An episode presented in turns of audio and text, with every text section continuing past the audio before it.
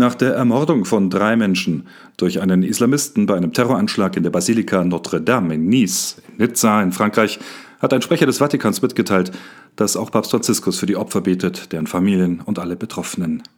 Um 15 Uhr läuteten am gestrigen Donnerstag in ganz Frankreich die Glocken der katholischen Kirchen für die Toten des jüngsten radikal-islamischen Anschlags. Die Bischöfe Frankreichs riefen die Gläubigen im ganzen Land zum gemeinsamen Gebet auf.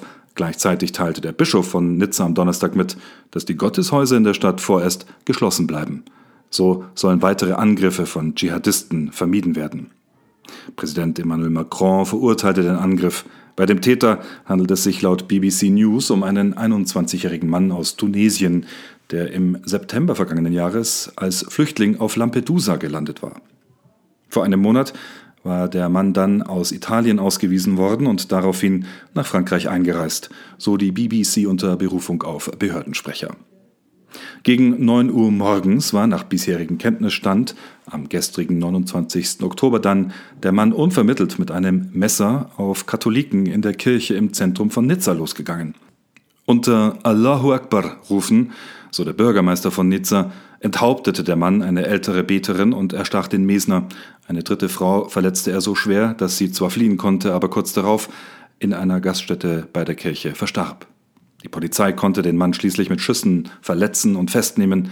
Er wird derzeit in einem Krankenhaus behandelt, melden mehrere Medien. Die Regierung in Paris löste den höchsten Terroralarm aus. 4000 Soldaten und Polizisten sind zum Schutz von Kirchen und Schulen im ganzen Land im Einsatz. Papst Franziskus sei über die Situation informiert worden und er sei in Gedanken bei der katholischen Gemeinde, so der Sprecher des Vatikans Matteo Bruni am gestrigen 29. Oktober. Bruni weiter, dies sei eine Zeit der Schmerzen und Verwirrung. Der Sprecher sagte auch, Terrorismus und Gewalt könnten nie akzeptiert werden und Papst Franziskus bete für die Opfer, dass die Gewalt aufhöre, dass die Menschen sich wieder als Brüder und nicht als Feinde betrachteten, damit das geliebte französische Volk vereint auf Böses mit Gutem antworten werde. Soweit die Mitteilung aus dem Vatikan.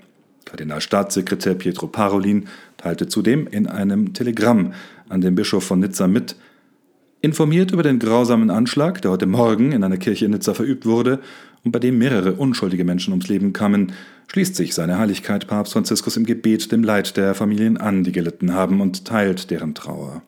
Er bittet den Herrn, ihnen Trost zu spenden und empfiehlt die Opfer seiner Barmherzigkeit. Er verurteilt solche gewalttätigen Terrorakte auf das Schärfste und versichert die katholische Gemeinschaft Frankreichs und das gesamte französische Volk seiner Nähe und ruft sie zur Einheit auf.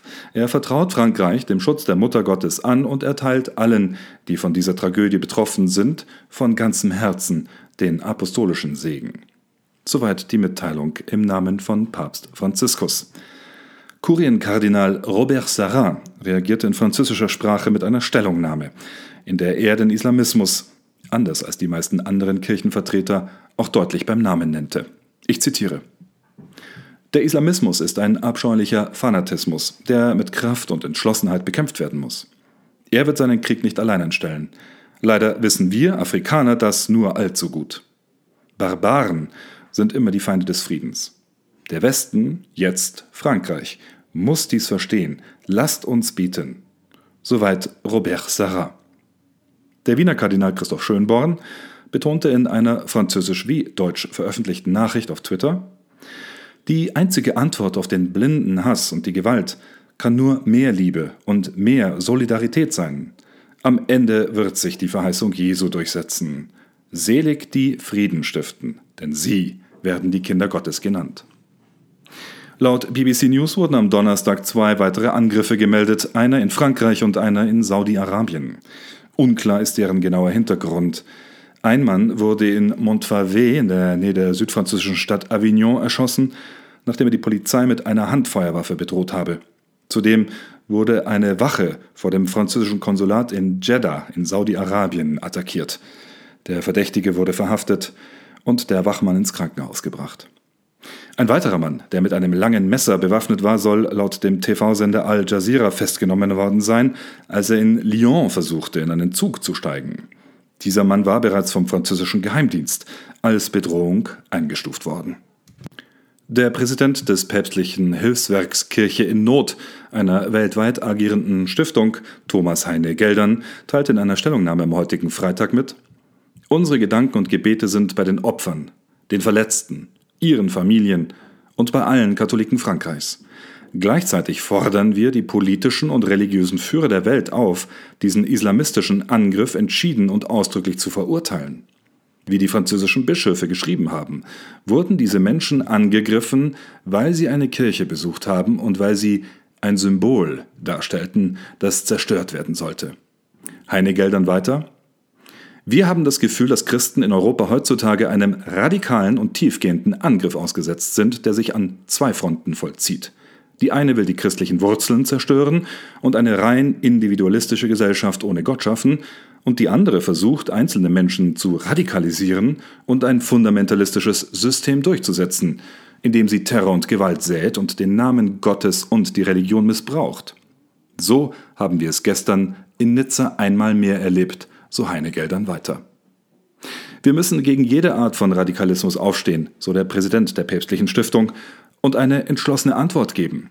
Das darf aber nicht in Form missverstandener Meinungsfreiheit erfolgen, die dazu führt, dass Symbole des Glaubens oder religiöse Überzeugungen verächtlich und lächerlich gemacht werden. Freiheit ist unser bedeutendstes Recht, aber niemand sollte im Namen der Freiheit die Rechte und religiösen Gefühle des Einzelnen verletzen. Und mit diesen Worten und auch persönlich im Gebet verbunden mit unseren Geschwistern in Frankreich und allen verfolgten Christen in dieser schweren Zeit, wünsche ich Ihnen trotzdem einen gesegneten Sonntag und eine gute Woche.